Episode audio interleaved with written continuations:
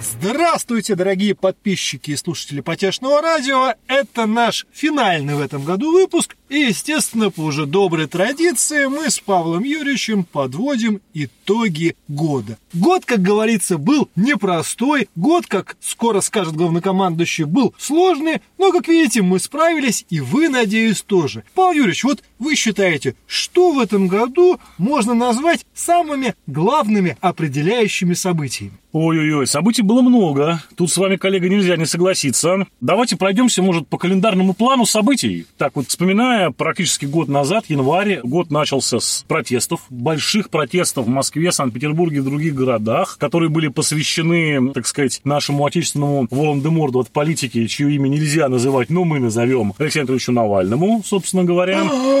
Это, кстати, я считаю, достаточно важная история. Она все-таки получается уже в 22 году стабильности и вертикализации власти, все-таки общественный сектор не полностью под контролем государственной власти в нашей стране. Позволяет себе еще. Да, что, что, что, конечно, не может не радовать. Далее, вслед за этими славными событиями у нас избрался господин Байден. Ну, не избрался, но инаугурировался, так сказать, вступил в должность президента Соединенных Штатов Америки. Силу возраста, я бы сказал, даже товарищ Байден. Самое интересное, что огромное количество людей от этой вот э, перемены власти в Америке ожидало просто каких-то тектонических событий в русско-американских отношениях. Как чего, хороших, конечно, так и плохих. Да, чего не произошло, собственно говоря. Да, все так же велотекущее идет, как и шло до этого. При предыдущем президенте, любимом нами, дорогом... Дональде Фредовиче Трампе. Да, совершенно верно, да. Ты знаешь, дальше как-то мне запомнилась череда военных переворотов, там Мьянма, Гаити, вот все там убитые президенты, сверженные правительства. Там какая-то история была из серии сначала один съел другого, потом другой съел третьего. И так а за этим никто не следит, кроме специалистов. Ну, да, Это да, совершенно да. неинтересно, но факт в том, что несколько российское правительство у нас по старой доброй традиции на планете Земля поменялись путем вооруженного переворота, военного переворота, что, я считаю, так сказать, говорит о том, что нотки консерватизма, они здорового, так сказать, они по-прежнему в обществе живы. Слушай, в братской да. Беларуси были разные ситуации, порой печальные, порой... Да, трагические, даже, трагические. Что греха-то и трагические. Да. Тут я даже не знаю, какими словами можно единственного союзника России сейчас, ну, по крайней мере, в европейской части нашей планеты, Описать. обозначить, обозначить, да, чтобы не вступать в какой-то конфликт со следственными органами, но я процитирую замечательного комика из Беларуси, господина Комиссаренко, который сказал, что произошло у Чик-Чирыка свистанула фляга. Я считаю, что это самое лучшее описание событий, произошедших в конце лета, в начале осени в братской нам действительно Беларуси. Смотри, весь год у нас прошел под, э, на самом деле, таким большим твердым знаком пандемии. А никуда не делась, да, да. мы перенесли и, ее. Э, заметь, как интересно, еще в прошлом году скептики, включая меня, да. говорили, что, ну, да, вы, оптимисты, думаете, что это все, мол, быстро закончилось бы в 20-м? Нет, мол, это все там, да, осенью 21 года. Надолго, говорил я, до осени 21-го, а то, может быть, и до начала зимы. А вот тебе фиг, сказал боженька, и пандемия продлилась еще и еще. И конца ей нет и края. Конечно, сейчас мы слышим разговор о том, что, ну вот, пришел штамм омикрон, он работает чуть ли не как вакцина, сейчас быстро все переболели заболеют и пандемия закончится. Угу. Но что-то, мне кажется, с этой историей мы еще повеселимся. А я сразу же скажу тебе, что одно из первых заявлений вновь назначенного на свою должность министра здравоохранения Германии, новое правительство да, там, как да. вы знаете, тоже событие этого года. Меркель ушла на покой. Эпоха. Да, эпоха закончилась. Так вот, первое, что заявил господин министр, это то, что нетушки, никаких вам омикронов. И в ближайшей перспективе надеяться на то, что мы отменим эпидемиологические ограничения, антик ковидную всю эту ерунду, не стоит. Поэтому я думаю, что 22 год это тоже, так сказать, ковид будет нашим верным спутником. Но, скорее всего, уже мне почему-то кажется, эпоха совсем уж жестких локдаунов и ограничений прошла. Но то, что какое-то время, как говорят в Одессе, это будет делать нам голову, это безусловно. Интересный, кстати, момент, опять же, связанный с Россией, с внутренней политикой и с пандемией одновременно. Угу. Буквально впервые за долгие годы власть была вынуждена прислушаться не просто к протестантам. Это, как говорится, мы уже видели и протестующих пенсионеров, и протестующую молодежь, и протестующих представителей различных меньшинств. Нет, власть власть прислушалась, что называется, к глубинному народу, который прибежал в комментарии в Телеграме, который стал выходить на улицы в разных городах наши необъятные и говорить все, что он думает. И более того, выяснилось, что приблизительно так же думают правоохранительные органы, которые известно где стали видеть и вакцинаторов, и вакцины, и все прочее. И власть подумала, что ого-го. Надо впер... сбавить обороты. Надо сбавить обороты. И мы действительно видим, как машина тотальных запретов, связанных с эпидемическими ограничениями, она на самом деле даже не то, что приостановилась, она, в общем-то, встала на месте, работает на холостом ходу. Я бы сказал, она, она в режиме тонкой настройки. Да, в режиме Потому тонкой настройки. Несколько лет да. назад был очень популярен среди политологов такой термин. Вот она тоже в режиме тонкой настройки. Я чуть не забыл. У нас же в этом году были выборы, коллега. Точно, выборы. Боже ж мой, да. Это же да. ключевое политическое событие. Причем мы как два или политолога... Нет, или нет? Да нет. Или да, или да. Да нет, или я нет. думаю, нет, всем наплевать, господи. Ну какие выборы? Даже тот факт, что мы к ним какой-то как политологи имели отношение, да всем наплевать на эти выборы уже давным-давно. Вот ты помнишь, кто победил с каким счетом? Ну... Наши победили. Наши победили, наши, конечно. Наши победили. Я считаю, что победили здоровые силы, да. нацеленные на модернизацию российского общества, так. на преодоление проблем России. А те, кто настроен на крах, на раздрай, на расшатывание лодки, они проиграли. Да, все, однозначно. Победил конструктив, победила добрая стабильность, воля, стабильность и прагматические интересы. И, и единение многонационального народа, сплотившегося вокруг главнокомандующего. Прекрасно. Давай а дальше, вот... то я расплачу сейчас от патриотических я чувств. Я уже просто плачу, но очень холодно.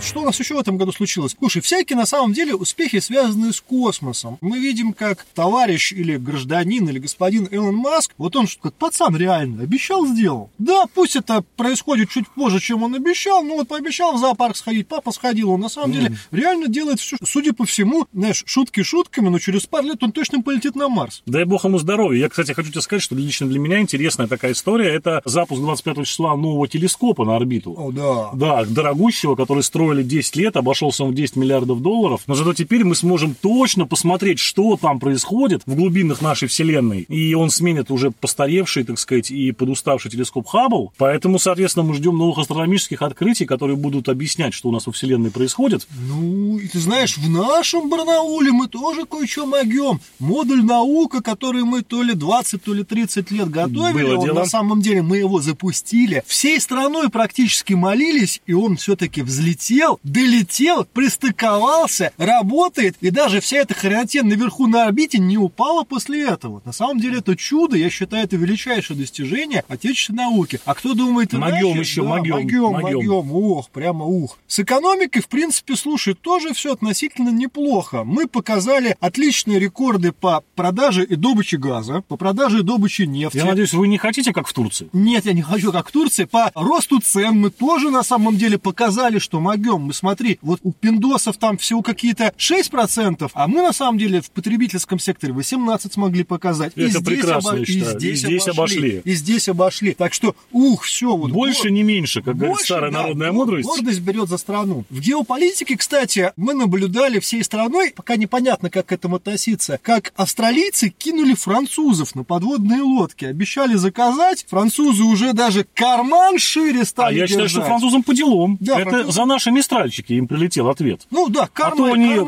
предоплату да. взяли, договор подписали, кораблей нет, денег нет, все тю-тю. А когда произошло то же самое с ними, а нас-то за счет. В общем а по делам тебе, лягушатник. Да, да. И мы видим, как сейчас на самом деле формируется новый геополитический альянс, при этом состоящий из тех самых англосаксонских стран. Ведь нам, господа политологи, не мы политологи, другие политологи, все время рассказывали, что англосакс это такой миф российской псевдополитологии, никаких англосаксов не существует. И на самом деле все англоговорящие страны, они изо всех сил конкурируют друг с другом и вообще являются чуть не геополитическими врагами. И тут словно в насмешку над всей этой шульмановщиной у нас США, Великобритания, Австралия и примкнувшая к ним Япония, в общем-то, угу. формируют военно-политический блок и даже передают той самой Австралии подводные лодки с ядерным оружием. Вот какая интересная, понимаешь, загогулина. Не могу не упомянуть еще одну геополитическую, ну, пока гипотетическую, но тем не менее победу. Это принуждение к миру Соединенных Штатов Америки и НАТО путем рассылки нашим МИДам ультиматумов о гарантиях безопасности опасности в отношении России и не расширения НАТО на восток. Да. Заметь, на моей памяти, может быть, лет за пять, хотя чуть ли я не помню, может быть, даже и со времен Донбасса, МИД впервые не ограничился тем, что выразил глубокую озабоченность, а что-то сделал. Да. Написал какие-то документы содержательные. За долгие столетия используется снова тот самый инструмент Филькины грамоты, который, в общем-то, должен... Ну, не скажи, друг мой. Была собрана, одета, обута, помыта, почищена, проинструктирована и отправлена делегация дипломатов наших, угу.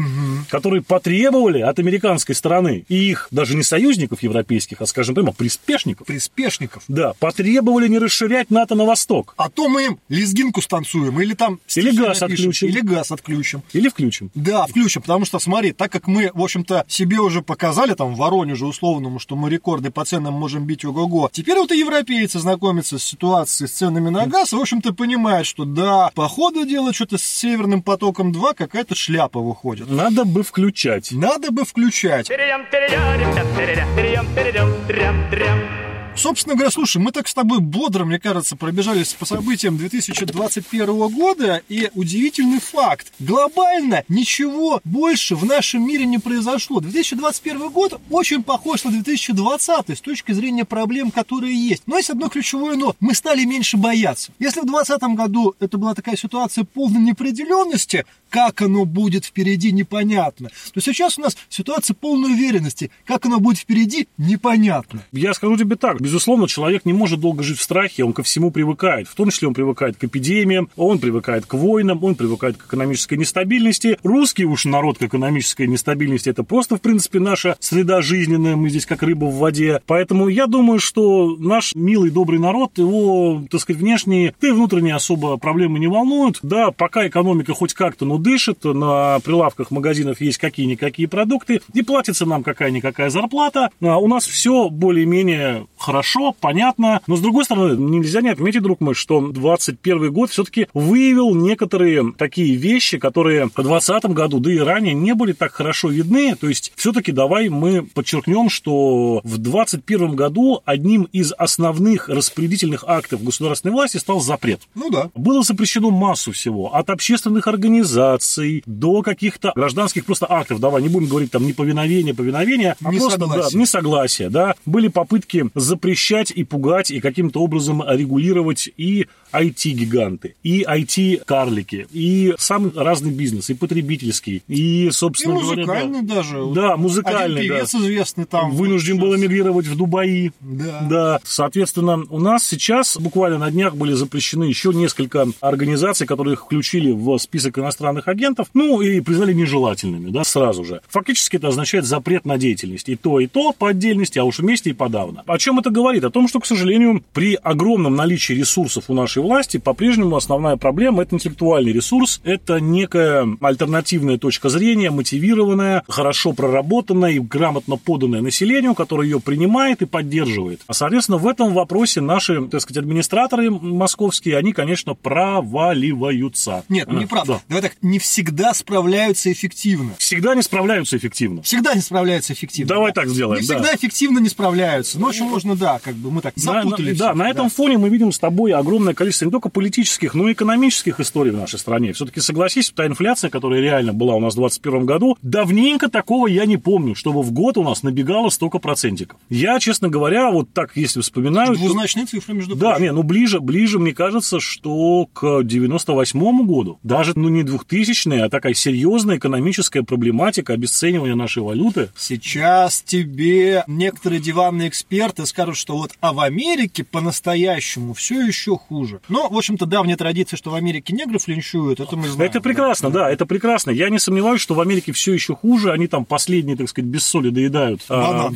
А, банан, да, соответственно, там скоро все рухнет, а внешний долг Америки, посмотрите Вы видели их вообще, господи, О, да, крах проекта да. «Доллар», смотрите Да, экономиста да. Хазина, очень смешной стендап, я считаю. Comedy Club отдыхает. 30 лет с одним номером. Каков талант, ездят да. по стране, да, это надо быть, так сказать, 20 лет, прошу прощения. Книга это «Крах проекта доллар», она вышла в 2003 году, если мне память не изменяет, и вот с тех пор коллега путешествует по стране с этими вот э, анекдотами. Соответственно, да, безусловно, везде все хуже, кроме нас, но и у нас есть о чем подумать. Поэтому все-таки мне кажется, что вот та самая пресловутая политическая турбулентность в эпоху транзита, о которой так много писали наши политологи, она все-таки имеет место быть заметить, она в этом году проявилась очень серьезно и в политических, и в экономических событиях. И э, ты знаешь, вот эта вот тряска перед посадкой, да, в самолете, начинается уже крен, на мой взгляд, начинается крен опасный довольно-таки. И вот тут все зависит от пилота нашего главного. Сможет он судно выровнять перед посадкой? Или нас ждет такое не совсем мягкое приземление в итоге, которое, возможно, обойдется, так сказать, не без жертв разрушений? Тут надо, опять же, учитывать тот момент, что вне зависимости от того, сидишь ты ближе к хвосту или ближе к кабине. Или рядом с пилотом. Рядом с пилотом, бизнес-класс у тебя, либо ты на самом деле рядом с туалетом. Трясти тебя в конечном счете будет одинаково. И, что называется, приземляться все. Как приземляться? Тут соглашусь с вами, коллега, бог его знает, будем надеяться на мастерство пилота. Вообще, на самом деле, Россия это пионер авиации, собственно говоря. Мы такие кульбиты показывали от петли Нестерова до тарана вражеских танковых колонн, так что я думаю, что мы еще не раз и не два миру удивим. Ну, не хотелось бы повторять всей страной подвиг Гастелла, что хочу сказать. Ну, в общем-то, да. На этой оптимистичнейшей ноте мы заканчиваем подведение итогов 2020 2021 года. От души и от сердца, братухи, желаем вам счастливого 2022. Призываем наших дорогих слушателей, подписчиков в комментариях обсуждать, какие события уходящего года им показались самыми интересными, самыми яркими, самыми важными или просто самыми запоминающимися. И, соответственно,